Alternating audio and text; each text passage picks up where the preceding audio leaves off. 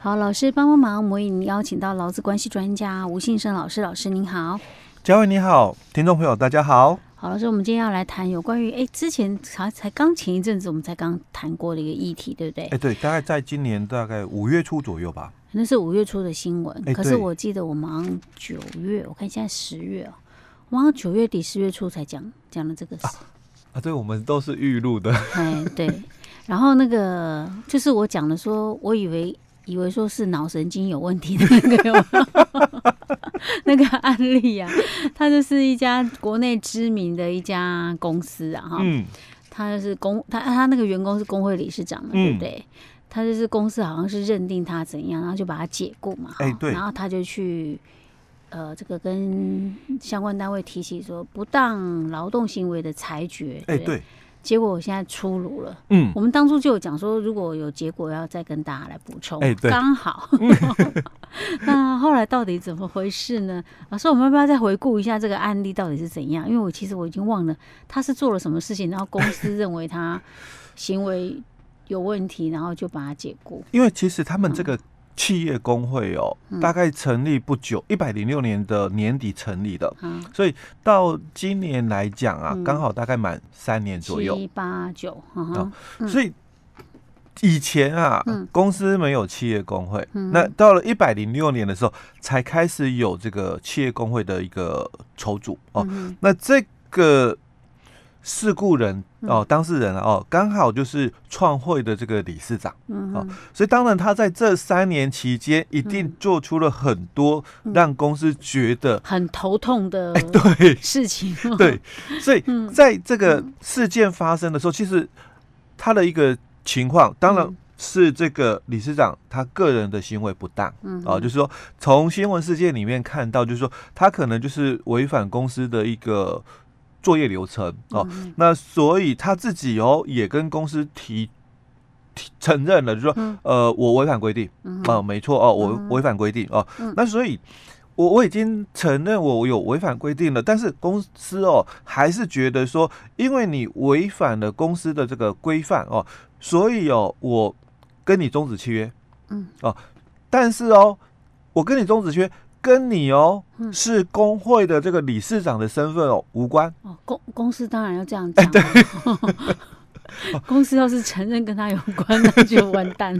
那就我就直接承认嘛，我违反这个工会法三十五条的规定了嘛。嗯哼。哦，所以当初的一个事故大概是这样了哦。但是我还是必须把这个情况哦讲得更清楚一点，因为时间点真的有点久哦。那这个其实。发生的源头啦哦，就是有客人那个手机送修。哦。哦，那他是这个维维修的那个工程师哦，所以当然我收到了这个客户的这个送件的这个维修手机嘛哦，所以有有那个公司的。标准作业流程 SOP 哦，那可能我没有照流程走哦，可能我应该要照流程，然后可能要先做检查，看看有没有超过保固啊什么的。哦。那他违反这个规定，直接送修，原厂送修。但是他超过保固哦，那能不能送原厂送修？嗯，哦，那其实他们有两种不同的一个保固啦，一个是我们这个。贩售业的哦的一个约定的一个保护期，那还有是原厂的一个保护期哦，它超过的一个部分是呃贩售公司规约定的，就是这一家公司的保护、欸、啊，原厂保护搞不好还在有效期限，还在有效期，嗯、所以根本没有产生费用。哦，哦，所以他就很单纯的，哎、欸，我把这个客人的手机送修，我帮你转转给，因为他们有代理，很跟很多公司代有合作关系啊。但是原厂没有跟我收费，嗯、哦，所以当然我就直接手机返还给客人嘛，哦。但是在他们的 SOP 的作业里面，嗯、这个流程是错的，就违反规定。哎、欸，对，就这么一件小事情。哎、欸，对，哦、那就衍生很多这个问题，因为公司强调的是诚信问题，嗯、你做了很多，就是说违反规。是规定的部分，嗯、那可能有涉及伪造啊，或者是诈骗啊，哦、嗯、等等一些的就对了哦。嗯、那就依据哦，他违反公司的那个规定就开除了。嗯、所以他们一直公司强调就是说，嗯、员工违规哦，那我是依法哦，就是说终止劳动契约，跟他的这个理事长的身份是无关的。嗯，哦，当然这个理事长都讲，因为我从一百零六年哦创这个企业工会以来，我一直哦就是跟哦公司啊提起很多的这个。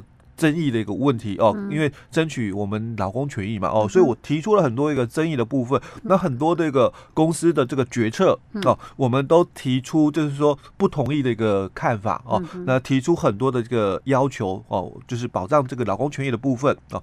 所以公司哦就是违反这个三十五条的规定，所以他是哦就是企图打压工会的哦。当然最后哦就是。上了我们的这个媒体哦，所以我们之前在节目里面有分享哦。那老公也提出了，我要提起这个不当劳动行为的一个裁决哦。可能这个不当劳动行为的一个裁决委员会哦，大多数的我们劳工伙伴哦比较不熟悉哦，因为这个是在我们的这个集体劳动法里面的哦。啊，要提出这个不当劳动行为的一个裁决，通常对象啦，哦。只有就是工会的干部。哦，是。对，因为会有这个不当劳动行为，只有两种情况，一种就是我们的雇主或者是雇主的代理人，他违反了工会法的三十五条哦，才会有构成这个不当劳动行为的一个样态。那或者是我们的雇主，或者是我们的工会，那违反了我们团体协约法的第六条不诚信协商哦，所以。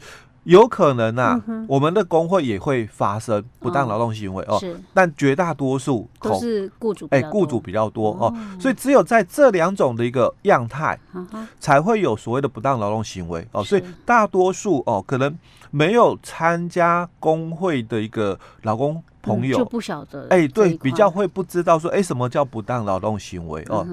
好，那我们在这个。最新的这个裁决哦，已经大概出来了哦。那裁决委员会他就认定哦，公司啊跟我们这个理事长哦终止这个雇佣关系哦是不对的。哦，是属于不当劳动行为的一个样态了哦。所以他就认定说解雇无效哦。但是公司还是强调了哦，因为这个还是员工个人行为这个部分违反诚信原则哦，所以他必须要去捍卫哦公司的一个。就是说制度管理哦，那还有客户的一个权益哦，所以他还是觉得啦哦，我公司没有错哦，所以他可能会走就是相关的行政的一个救济哦，可能走民事诉讼啦哦，或者再继续上诉啦，行政呃诉讼的一个部分啊哦都有可能哦。那这个是公司他自己所提出来的一个部分哦，他就讲谈到了这个理事长。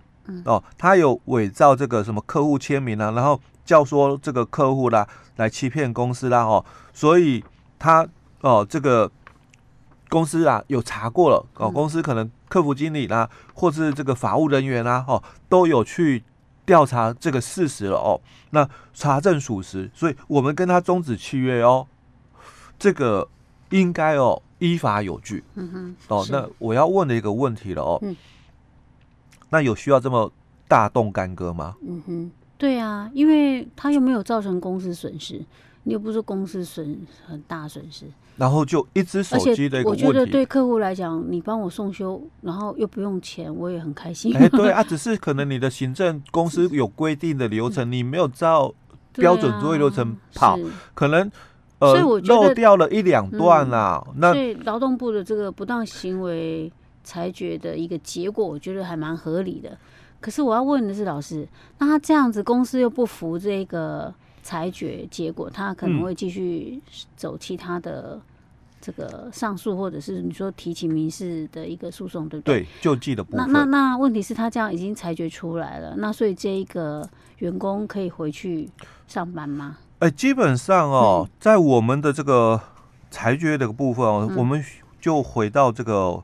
法律的一个部分来看哦，在我们劳资争议处理法哦三十九条里面，他提到了哦，老公因为工会法三十五条第二项所生的这个争议的话哦，他可以提出裁决哦。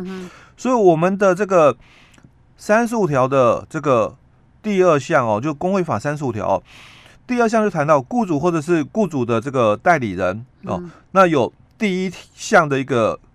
作为就不当劳动行为哦。那有这样的一个不当劳动行为所做出对这个当事人哦做出这个解雇的话哦，或者是调降这个职务或者是减薪的话哦，那这些行为都是无效的哦。所以当然依据我们的法法规，就我刚刚谈到劳资争议处理法三十九条的一个部分，跟我们工会法哦三十五条的这个。第二项的一个部分，他就已经都认定了，说这个公司哦解雇是无效哦。当然，在我们这个公司也提出了，哎，我要提出这个行政救济啊，因为你是不当劳动行为的一个裁决哦。那这个裁决的效力哦，到底哦，有没有跟这个约束我？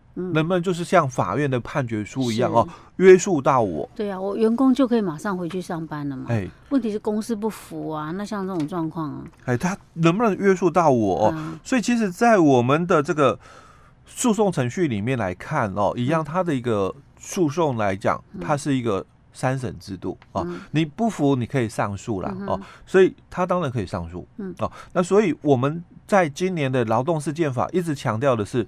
诉讼之前先行调解，就是你们双方哦，如果自行协商调解了，当然就没有这个事故的一个衍生下去的一个情况啊，就不会落入到我们所谓的诉讼的一个漩涡。呃，不满意的一方，嗯，哦，一定就提出这个上诉哦。但是因为这个是你们自行和解哦，所以当然这个后续啦。就不会再有就是争端产生哦，所以我们其实在这个今年的一个统计啊，就上半年一到六月哦，嗯、我们目前大概所有的劳动事件的一个调解哦，大概约有一千两百多件，嗯，那调解成立的了哦，呃不，现在已经结案的哦，大概有八百多件。啊，有四百多件还在进行当中哦，那这八百多件里面调解成立的。大概已经有三百多件了，嗯哼，哦，所以调解的成功率哦，嗯嗯、大概来到了三成八左右。是，是不是因为现在雇主也麻烦了、啊，他要提供一些那个，算了，干脆如果不是不是那种损失很大的，干脆就和解算。老师，我要问的是，那这样子，公司说他还要上诉，那员工可以立刻马上回去上班吗？问题是公司可能说，我就是不想你来上班，我不服那个裁决啊。那。啊，所以我员我这个员工，我这个劳工还要去做做样子，这样吗？哎、欸，他还是要做出啦哦，我要回来提供劳务的一个部分、嗯、哦。那公司还是拒绝，嗯哦。当然我可以继续哦，就是主张后续的一个权益的一个部分、嗯、哦。所以我等于是说，如果那可是如果。公司他也不管那个裁决，然后他也没迟迟，他这个有没有规定什么时间要上诉？有，好，所以在我们的这个工会法的四十五条里面哦，就也谈到了哦，他说哦，这个雇主或者是雇主的代理人哦，那他在。违反了三十五条第一项就不当劳动行为这个情况的话哦，嗯、那经过劳资争议处理法的这个裁决，就我们不当劳动裁决委员会的裁决结果出来了，那确实判定了说这个是不当劳动行为，那我们的主管机关就可以罚这个雇主哦三到十五万的一个罚款，当然不多，先罚，哎，先罚哦。嗯、那他又提到了哦，第二项就谈到。那如果这个第一项的裁决书有定一个期限，嗯，我说，哎，你应该让他回来上班，因为这个解雇无效了，哦，所以他说你应该要让他，所以他讲在十日内，哦，要让他恢复原职原薪，哦，好，那如果这个雇主他又没有在这个十天内让他回复原职原薪的话，哦，那一样哦，这个。主管机关，嗯，他就可以再罚这个雇主哦，嗯、这个六万块的一个部分，再开罚，哎，再开罚哦。嗯、所以他提到说，如果你是违反三十五条的第一款的部分，嗯、或者是第三款、第四款的一个部分的话，那是我们刚刚提到的，就罚你六万。嗯，但是他如果是违反我们三十五条里面的第二款跟第五款的话，他一样哦，是罚你这个六万哦，到这个三十万哦。嗯、那限期改善，那如果借期未改善的话，连续处罚。嗯，所以两个是不一样的哦。问题是我就不服啦。哎，对对，但是我主管机关就连续开罚，一直罚一直罚。对，因为他违反的样态哦，他说，如果你是第二款跟第五款，那第二款就谈到说，对于劳工或者是求职者哦，以不加入工会或担任职务哦，工会职务为雇佣条件哦。然，对理事长他已经任职，就不属于这一块。嗯、但是对这个理事长来讲哦，嗯、他有可能符合第五款，就不但影响、妨碍或者是限制工会的成立、嗯、组织或活动。是，老师。那所以意思就是说。公司虽然讲说他不服，他要上诉，可是他如果迟迟不动作，那、嗯、他也不让员工回来，反正就是主管机关一直罚，一直罚，一直罚，一直罚，罚到你那个。除非你在这个后续的行政救济里面、嗯、哦，不管你是民事诉讼，嗯、或者走这个刑事诉讼的一个部分哦，嗯、最后判定了公司是赢的，嗯，那才有可能哦、嗯、推翻我们这个不当劳动裁决委员会的一个裁决的一个样结果哦。不过基本上啦。嗯机会真的不大。你说，如果不当劳动行为裁决都出来了，对，后面大概会翻盘的机会不高。机会不大，因为我们的委员会哦，里面大概有至少啦哦，就是七到十五人的一个委员会哦，那里面哦有很多的都是学者专家在里面，是。所以你觉得这么多人共同来看这个事情哦，那当然有。支持有反对的，嗯、那他们自己内部已经进行过所谓的辩论了哦，嗯、那裁定就是说这属于不当劳动行为，嗯，但你最后到法院哦，嗯、再去做这个审判的时候，嗯、因为应该啊翻盘的机会就也不大。了，搞不好遇到恐龙啊，不 一定啊。OK，老师，我们今天先讲到这里，嗯，好。